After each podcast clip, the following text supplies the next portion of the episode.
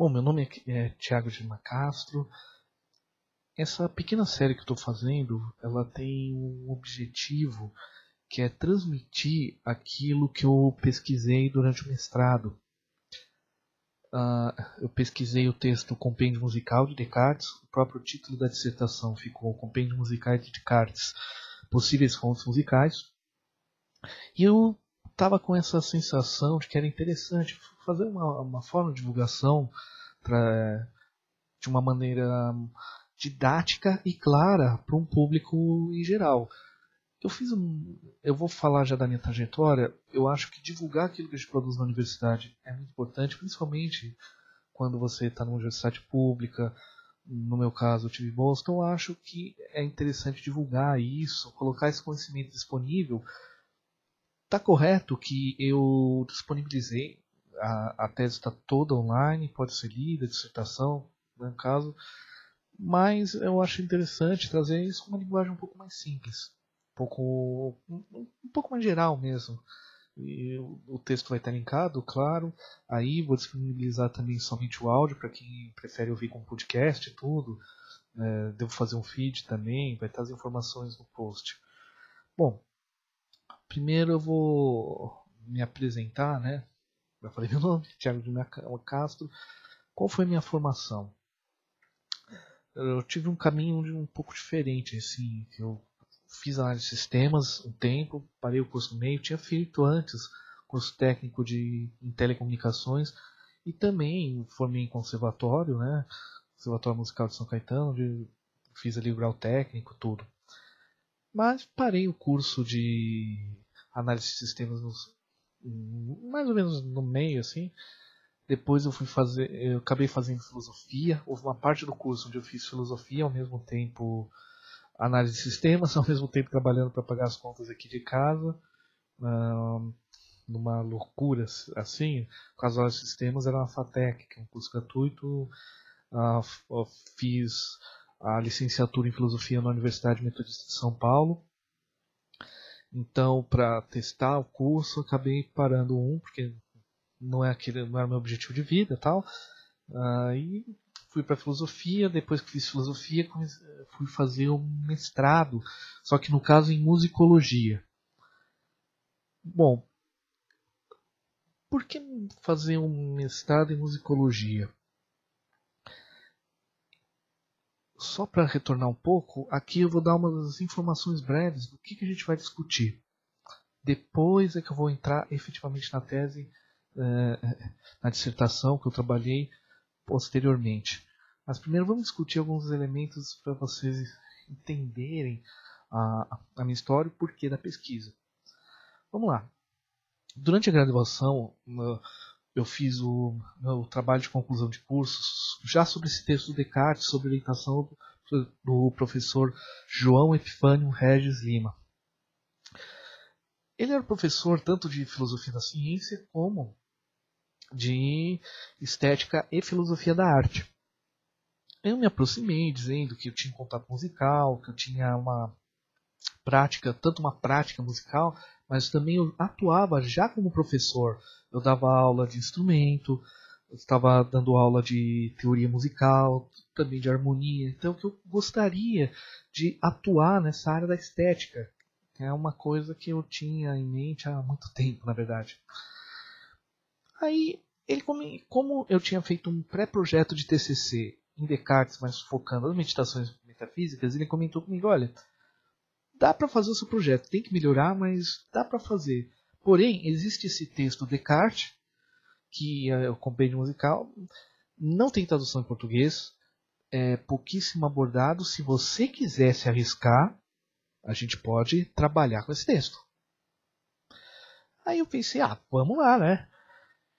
vamos trabalhar aqui esse texto de Descartes, porque quando ele mostrou, eu fiquei extremamente surpreso. Afinal, quando pensamos em Descartes, a última coisa que pensamos é que ele vai tratar de estética, de música, dessa temática, dessa temática tão específica. E para quem não conhece muito bem Descartes, ao final aqui eu vou fazer uma introdução ao pensador René Descartes, tá? Mas Fiquei surpreso, mas resolvi encarar o desafio. Aí fiz a pesquisa, tudo.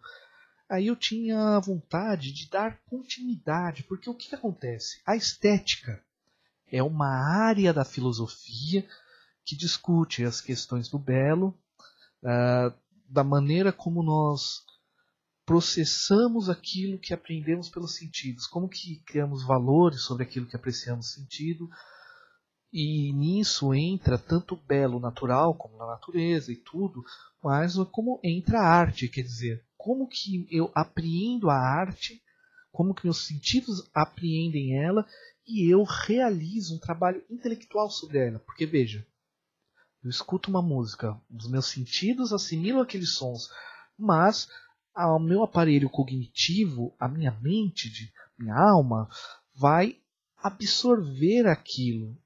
Que se dá esse processo? Essa é a temática da estética, inicialmente, que foi cada vez mais debruçando-se sobre a arte no século XVIII com Martin.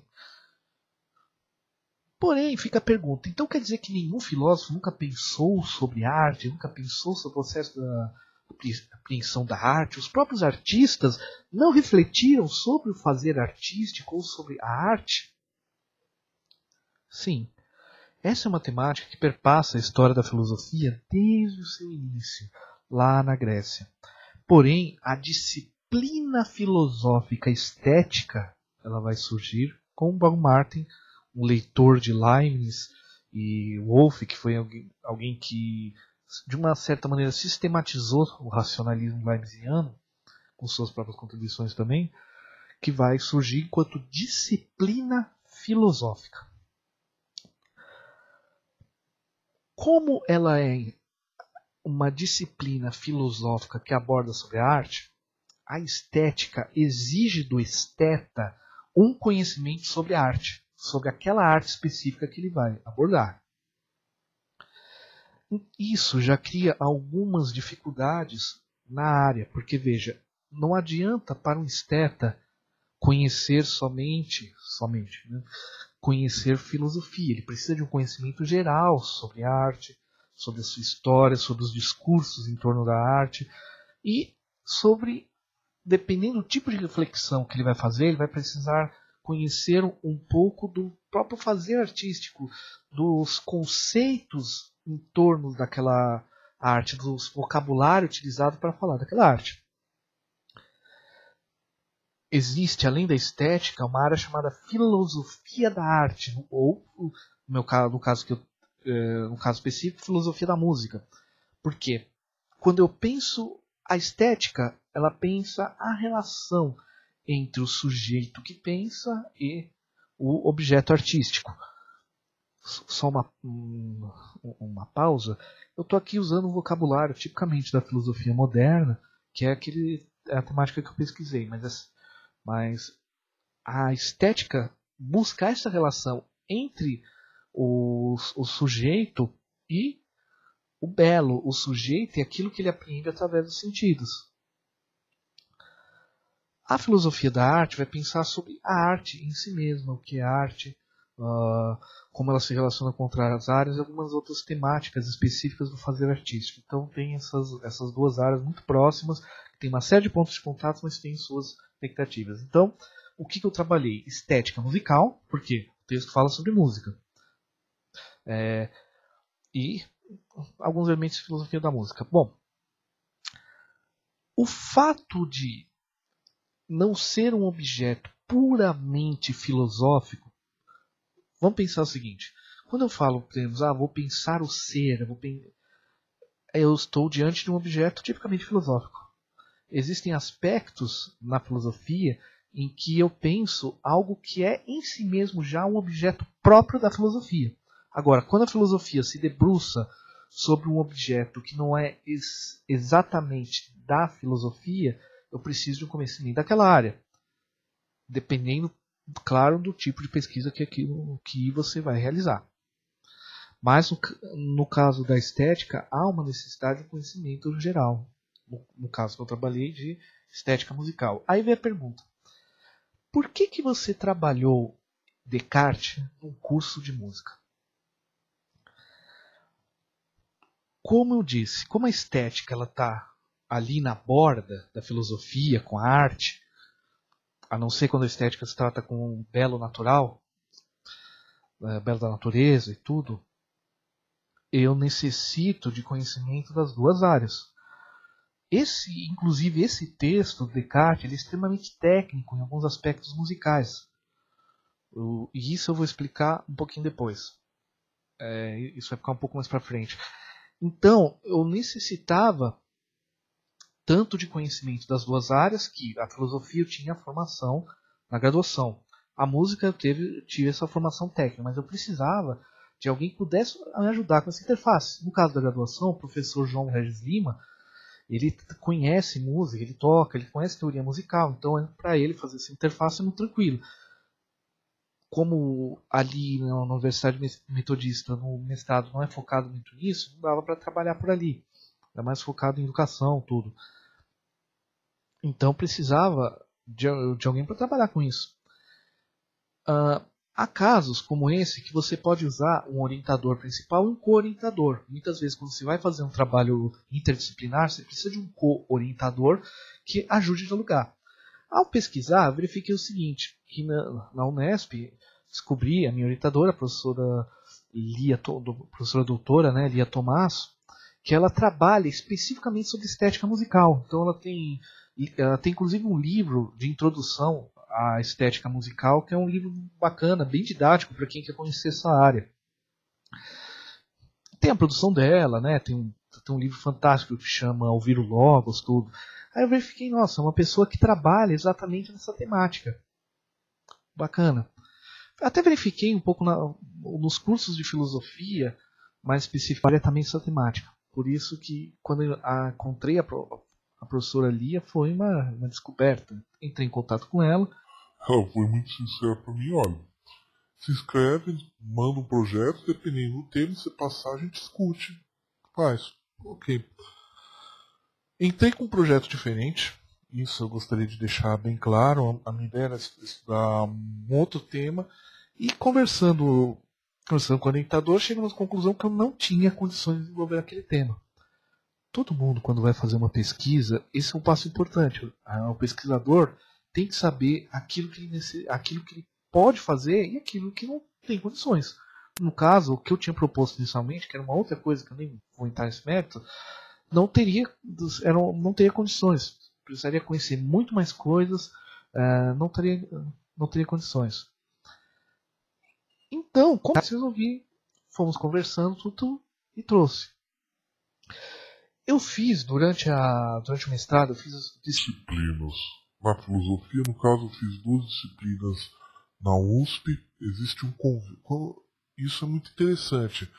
É, muita gente não, não sabe disso, mas aqui no estado de São Paulo existe um convênio entre a USP, a Unesp e a Unicamp, no qual você, o aluno de uma, na pós-graduação, no caso do mestrado, doutorado, ele pode fazer disciplinas em outras destas universidades de maneira muito tranquila. Então vale a pena, dependendo do tema que você está pesquisando, verificar, ah, estou fazendo pesquisa em tal universidade, mas tem disciplinas ah, ah, nessas outras duas que podem atender, vale a pena fazer isso, não vai gerar custo, claro, vai ter que ter transporte, tudo, mas não vai gerar nenhum custo a mais. Assim. Então fiz disciplinas de filosofia no caso da USP, duas, e, e restante em música. Algumas mais focadas, uma especificamente mais focada na minha pesquisa, duas na verdade, e, e duas que é interesses próprios meus, pra, porque é importante também no mestrado, no doutorado, qualquer pós-graduação, não é a gente focar na nossa pesquisa, mas focar também em ampliar conhecimento, dialogar com pesquisadores, tudo isso é muito importante. Então, no caso, eu fui para a área de musicologia exatamente porque tinha uma pessoa que conhece das duas áreas, trabalha com isso já academicamente, poderia me orientar nesse sentido. E foi muito bom, por mais que eu tivesse já uma formação musical antes, tá ali na universidade de música, com gente que mexe com alguns tratados, tudo, foi extremamente importante. Ao mesmo tempo, fazer mais disciplinas de filosofia também foi muito importante. Acabou fazendo, acabei fazendo também uma leitura de uma bibliografia ampla sobre esses dois temas e história da ciência também que é, depois eu vou explicar como que entra especificamente uh, foi, foi importante tanto para uma formação humana, para vontade de conhecer, né? E como para execução da minha pesquisa. É, isso é uma questão muito interessante a gente pensar, que é o seguinte, muitas vezes uma temática estética, há pessoas que desenvolvem a pesquisa de estética dentro da Universidade de Filosofia, especificamente, e há pessoas que desenvolvem a pesquisa de estética em cursos de arte. Pessoalmente, eu não vejo necessariamente algum impedimento nisso, ou digamos um é inferior ao outro, talvez focos diferentes, mas a grande questão acaba sendo muito mais institucional. Se você vai prestar concursos posteriormente, você tem que pensar um pouco nisso também. Mas para mim foi uma pela orientador foi essencial nesse processo, como pela disponibilidade do material na universidade, tudo foi muito bom. Fica uma pergunta: qual que é a diferença entre uma pesquisa em filosofia e uma pesquisa em musicologia? Bom, a pesquisa em filosofia, mesmo em estética, vai se debruçar sobre os textos, em análises, em comparação, em comparação com, a, com a obra, mas o foco do objeto, na hora de definir o projeto de pesquisa, ele tem que ser um foco tem que, focado num tema musical. Então, por exemplo, uh, numa, eu poderia fazer uma análise musical, uma análise de uma peça musical dentro de um curso de filosofia, sim, desde que aquilo sirva como argumento para a ideia filosófica que você esteja estudando dentro daquele autor, dentro da estética. Num curso de musicologia, talvez a análise fosse um pouco mais importante dependendo do tipo de trabalho. É, então, há uma certa diferenciação que na musicologia o foco tem que ser mais pesadamente musical. Enquanto que o foco na filosofia tem que ser mais pesadamente filosófico mesmo, ambas as áreas sem estética. No caso da música, há uma complicação que é uma discussão complexa, mas veja, a estética lida com diversos tipos de artes. É possível conhecer profundamente todas as artes? É difícil porque são conhecimentos muito amplos.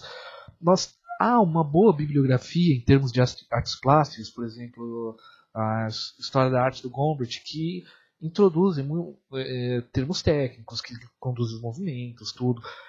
O conhecimento musical em si ele é, ele é um pouco mais específico. Isso é uma questão da área musical, até porque normalmente o, músico, ele, mesmo musicólogo, ele tem que ter um contato muito cedo já com a música. Algo que é importante também em outras áreas, notadamente a dança, por exemplo, mas que às vezes na poesia, no teatro, é, no teatro ah, que não, não é tão necessário. Por exemplo, um músico, para seguir carreira, ele tem que estar aos 18 anos já com uma boa técnica. Ele vai prestar o vestibular, já tem uma série, já tem toda uma formação musical por detrás. É uma exigência profissional da área. Difícil a pessoa difícil, mas não, não é claro. Mas uma pessoa que começou a ter contato com música após 20 anos, trabalhar com música é muito difícil, muito complicado. Então, talvez por isso ela exige o conhecimento técnico, o vocabulário musical, ele tem essa, essa dificuldade. Mas, pode-se estudar a estética dentro da musicologia? Pode. Inclusive como campo principal. Então, a minha busca pela musicologia, no caso, foi principalmente pela questão de uma orientadora, de uma, qualquer maneira, eu faria disciplinas em, em ambos os cursos, mas a questão da, orienta, da orientação ali foi, foi um fator primordial, hum, no caso. A musicologia ela é uma área ampla. Uh, discutir o que é musicologia é um, é um tema bastante amplo, mas são estudos em torno da música. Então, há várias sub-áreas. Então, existe a etnomusicologia, que vai pegar a música dentro de um contexto étnico específico, seja dentro de uma orquestra específica, é, né, seja numa tribo indígena, onde for. Seja de um grupo urbano, mas você sempre tem a, a um diálogo muito grande de etnomusicologia com os estudos étnicos, antropológicos e tal. Existem, pesquisas musicológicas mais focadas em análise musical, tanto em análise de peças específicas, claro, existe uma análise musical que o músico faz para conhecer melhor aquele repertório, mas numa pesquisa de pós-graduação existe uma pergunta, existe um problema que o músico precisa trabalhar e precisa motivar a análise. Mas existem análises de peças, existem discussões mais teórico-musicais, existem discussões históricas, é, existem alguns aspectos práticos, uh, existe um panorama muito amplo. Inclusive, eu vou linkar aqui um, um, um livro que a minha orientadora publicou, que eu, que é um estado de arte sobre a pesquisa em música no Brasil, se você quiser ter uma ideia e tudo mais. O livro está disponível gratuitamente pela ANPOM, que é a Associação Nacional da Pós-Graduação em Música. Então, quem quiser dar uma olhadinha, está aí, tá aí livre. Então, teria esses dois caminhos, para a filosofia e para a musicologia. No caso, foi para a musicologia, como já disse, em relação ao orientador e também uh, pela própria disponibilidade em termos de biblioteca tudo mais. Eu precisava melhorar minha forma, solidificar algumas coisas em música também. Então isso foi essencial. Mas qualitativamente a diferença não, há ligeiramente uma diferença de foco e dependendo do contexto, onde há, dependendo do contexto isso é mais complexo aí. Desculpem. Bom, vamos continuar. Então eu fui para esse caminho da, da musicologia, né? tem uma certa dificuldade de usar títulos, tá? É uma questão meio pessoal, né? Eu sou mestre em musicologia, tudo, foi uma pesquisa especificamente estética. Bom, então eu fui para para pós-graduação, no caso na musicologia, desenvolvi desenvolvi essa pesquisa e por quê? Eu me espantei num primeiro momento, com a existência de um texto sobre música por Descartes.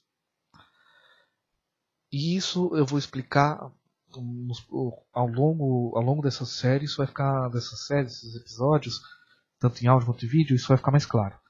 Contudo, a, a maneira como ele define a música, a maneira como ele tenta racionalizar, o contexto em que isso se insere, isso chama muito a minha atenção já na graduação, mas com estudos posteriores, isso, esse espanto aumentou, essa vontade de compreender esse momento, para mim foi imprescindível, porque quando a gente vê ali o século século XVI é o momento em que surge o que a gente chama de modernidade na filosofia, que é um modo de pensar moderno, que Descartes é um dos grandes pais da modernidade, um dos, né?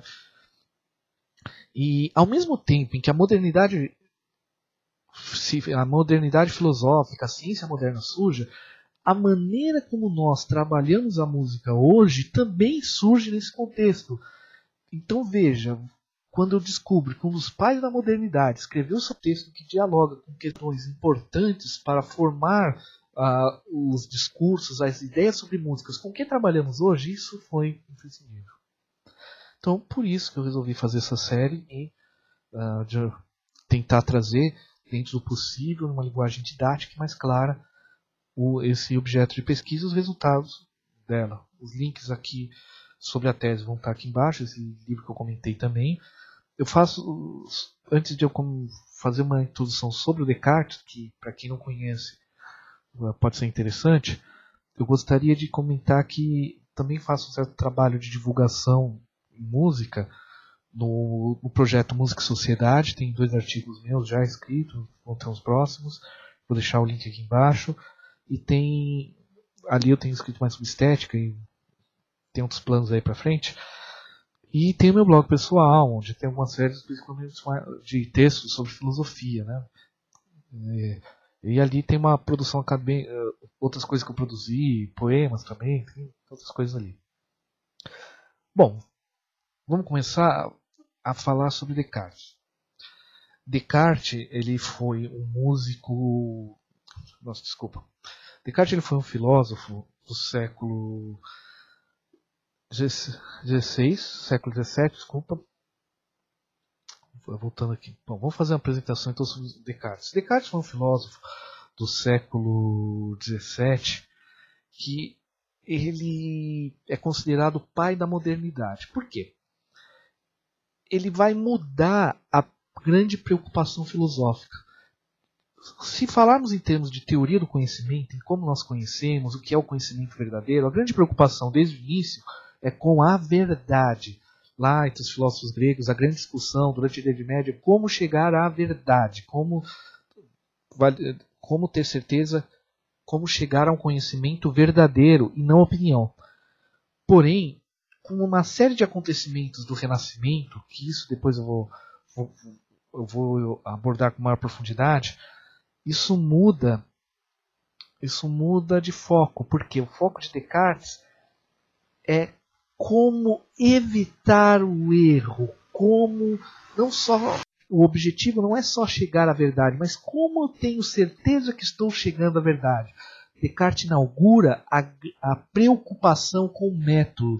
Não é à toa que a sua obra mais conhecida é o Discurso do Método, que originalmente era um, te, era um texto introdutório a outros três, três textos, mas que ganhou vida própria, porque ele inaugura essa discussão que vai perpassar por Kant, vai definir toda a modernidade, que é a preocupação com o conhecimento. Como que eu conheço? Como que eu valido uma forma de conhecimento? Como que eu tenho certeza que eu não estou errando e sim caminhando para a verdade? Não é à toa que a ciência moderna ela também surge nesse contexto com grande influência de Descartes. Então, nós, uh, no ensino médio, estudamos plano cartesiano nas aulas de física. O cartesiano não é só uma homenagem ao nome, porque realmente foi uma proposta dele. Essa, então, é um dos grandes, um dos grandes motivos do nome de Descartes ser tão importante na filosofia, que é a discussão do método. Outro motivo. Uma das frases mais famosas dele, né, Je pense donc je suis. Desculpem qualquer erro na pronúncia. Né? Cogito ergo sum, quer dizer, penso, logo sou. De uma maneira muito, muito genérica, o que Descartes faz é o seguinte: ele coloca tudo em dúvida. Mas quando eu ponho tudo, em dúvida, através do pensamento, enquanto estou pensando e colocando toda a realidade em dúvida, enquanto estou pensando, eu não consigo duvidar que eu sou alguma coisa pensante. Que eu sou uma coisa que está pensando. Só isso. O que eu sou, isso é uma outra discussão. Então, a partir dessa verdade simples, clara e evidente. Clara e evidente por quê? Enquanto estou pensando, não consigo duvidar de que estou pensando, que sou alguma coisa que penso. É uma verdade intuitiva no sentido matemático. 2 mais 2 é igual a 4. Eu não preciso de grandes é, demonstrações, de grandes, de grandes deduções. Então, Descartes parte dessa verdade, parte desse ponto, desse princípio que eu sou alguém que pensa para recuperar o conhecimento sobre o mundo, ou seja, ele traz a subjetividade como fundamento do conhecimento, algo que vai caracterizar muito a modernidade. Outra das grandes, das grandes produções pelo qual Descartes é lembrado. Não à toa que é um dos filósofos mais questionados e discutidos desde que publicou suas obras. Outra temática, a separação entre da realidade em três res, em três coisas, em três substâncias. Res cogitans, quer dizer, a, a coisa que pensa, a res extensa, a coisa que é extensa, que é medida, que é medida, e a res infinita, que é a res infinita, coisa infinita, Deus. Bom, essa divisão vai também impactar muito a modernidade, que é uma separação entre corpo e espírito, né? entre o corpo e a alma. Veja, quando nós em filosofia estamos falando de um autor, é importante a gente mergulhar no vocabulário do próprio autor. É importante a gente fingir, num primeiro momento, que é o autor pensando de uma maneira de entender melhor o seu raciocínio. Não significa que alguém seja obrigado a concordar com Descartes, que ao expor-se esteja defendendo a ideia cartesiana, não para entender essa parte do processo. Bom, além de trazer a preocupação com o método, ele vai propor um método chamado método cartesiano, que vai inaugurar o racionalismo moderno, filósofos como Leibniz, entre outros, né? Como reação ao racionalismo, os ingleses vão propor o empirismo, uh, vai ser algo marcante. Mas o racionalismo cartesiano ele tem uma característica que também é importantíssima para conceber a modernidade em todo, que é o que? é um racionalismo inspirado na metodologia matemática. Ou, ou seja, o método cartesiano é uma ação do método descrito principalmente na geometria de Euclides a outros campos do conhecimento. E essa ideia de matematizar o mundo é muito influente em Descartes e foi muito influente na história. Newton estudou muito Descartes, Leibniz também. Não é à toa que eles assimilaram a ideia do plano cartesiano, que está presente na, na, nas discussões de física e tudo mais. Essa ideia de aplicar a matemática para pensar o movimento físico das coisas. Bom, então já temos aí três elementos extremamente importantes. O maior, o Descartes mais conhecido pela preocupação com o método, pela trazer a subjetividade como fundamento, ao próprio racionalismo cartesiano e alguns outros aspectos que a gente pode discutir em outro momento. Quando você pensa então em um filósofo, percebam o seguinte: se você abrir qualquer livro de filosofia, o foco é esse. Aí de repente você descobre que o primeiro livro, que o primeiro texto que o Descartes escreveu era sobre música. Isso impacta, porque veja, Rousseau escrever sobre música é estranho? Não, inclusive ele vivia como músico antes de ser filósofo. Nietzsche escrever sobre música é estranho? Não, ele uh, Rousseau era compositor, tudo, mas Nietzsche, inclusive, era um, um, compositor frustrado, de certa maneira. Schopenhauer escrever sobre música é algo que, ao ler o pensamento dele, faz todo sentido dentro daquele sistema. Quando você pensa em Descartes, você não pensa em música, você não pensa que um racionalista como Descartes né, tinha suas preocupações sobre música e tudo mais. E olha que interessante. A última obra de Descartes chamava-se As Paixões da Alma, onde ele tenta descrever os afetos. Afetos, paixões, quer dizer, paixão não naquele sentido romântico, ai meu Deus, porque estou apaixonado, mas paixão é tudo aquilo que nos afeta. Veja, existem as ações e os afetos. As ações eu faço por minha própria vontade, essa é uma definição clássica, presente no próprio Descartes e tal. As paixões, os afetos, são aquilo que me afetam contra a minha vontade. Dentro da época, inclusive doenças são uma forma de afeto, são uma forma de patos, né, a ideia do grego. Tá. A Descartes busca racionalizar as paixões, algo que vai se manter por um tempo até que vão ter os questionadores que já Pascal, né, do contemporâneo de Descartes, que já vai questionar o quanto que as paixões podem ser compreendidas racionalmente e outros autores tudo. Mas essa obra ela é essencial para a história da música. Por quê? Existe uma pra... ao início da modernidade e o início da ciência moderna ocorre conjuntamente com o primeiro barroco, ou seja, com o primeiro momento do barroco. E no barroco, uma prática musical que vai ser essencial é a chamada retórica musical.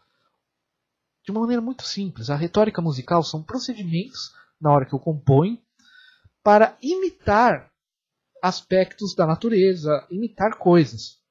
Então, existem várias teorias, vários processos que a época vão se formando de como realizar isso. Um exemplo bem simples é, são as quatro estações de Vivaldi, onde cada movimento ele, é, onde cada as quatro estações, cada estação é uma suíte de danças, né? E cada uma tem cada suíte tem movimentos que buscam descrever um aspecto daquela estação. E por que, que a obra de Descartes é fundamental? Porque se na obra de Descartes, numa primeira leitura, ele racionaliza as paixões, quer dizer, existem questões racionais que movimentam as paixões, se os afetos são, são movidos de uma maneira racional entre todos os indivíduos humanos, portanto eu posso fazer procedimentos racionais na escrita musical para movimentar os afetos. É uma consequência lógica. Isso já mostra uma aproximação entre Descartes e música, né? Mas não porque necessariamente Descartes buscava embasar a retórica musical. Era uma prática que formando de época e achou em Descartes uma forma de embasar a sua prática.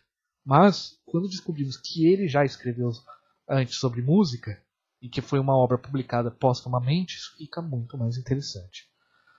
Bom, ficou meio ficou longo, vou verificar o tempo dos próximos. Peço desculpas por qualquer eh, gagueira, não sou o melhor editor, não, não trabalho tanto com, edição, com edição tanto de áudio quanto de vídeo, então é, talvez saia alguns erros, peço desculpas. E o objetivo aqui é ser o mais claro e didático possível. Então, qualquer questão, qualquer coisa, podem comentar ali. Eu acho importante trazer, trazer esse conhecimento, então, se ficar muito difícil e tudo, por favor, me avisem que vocês vão estar me ajudando.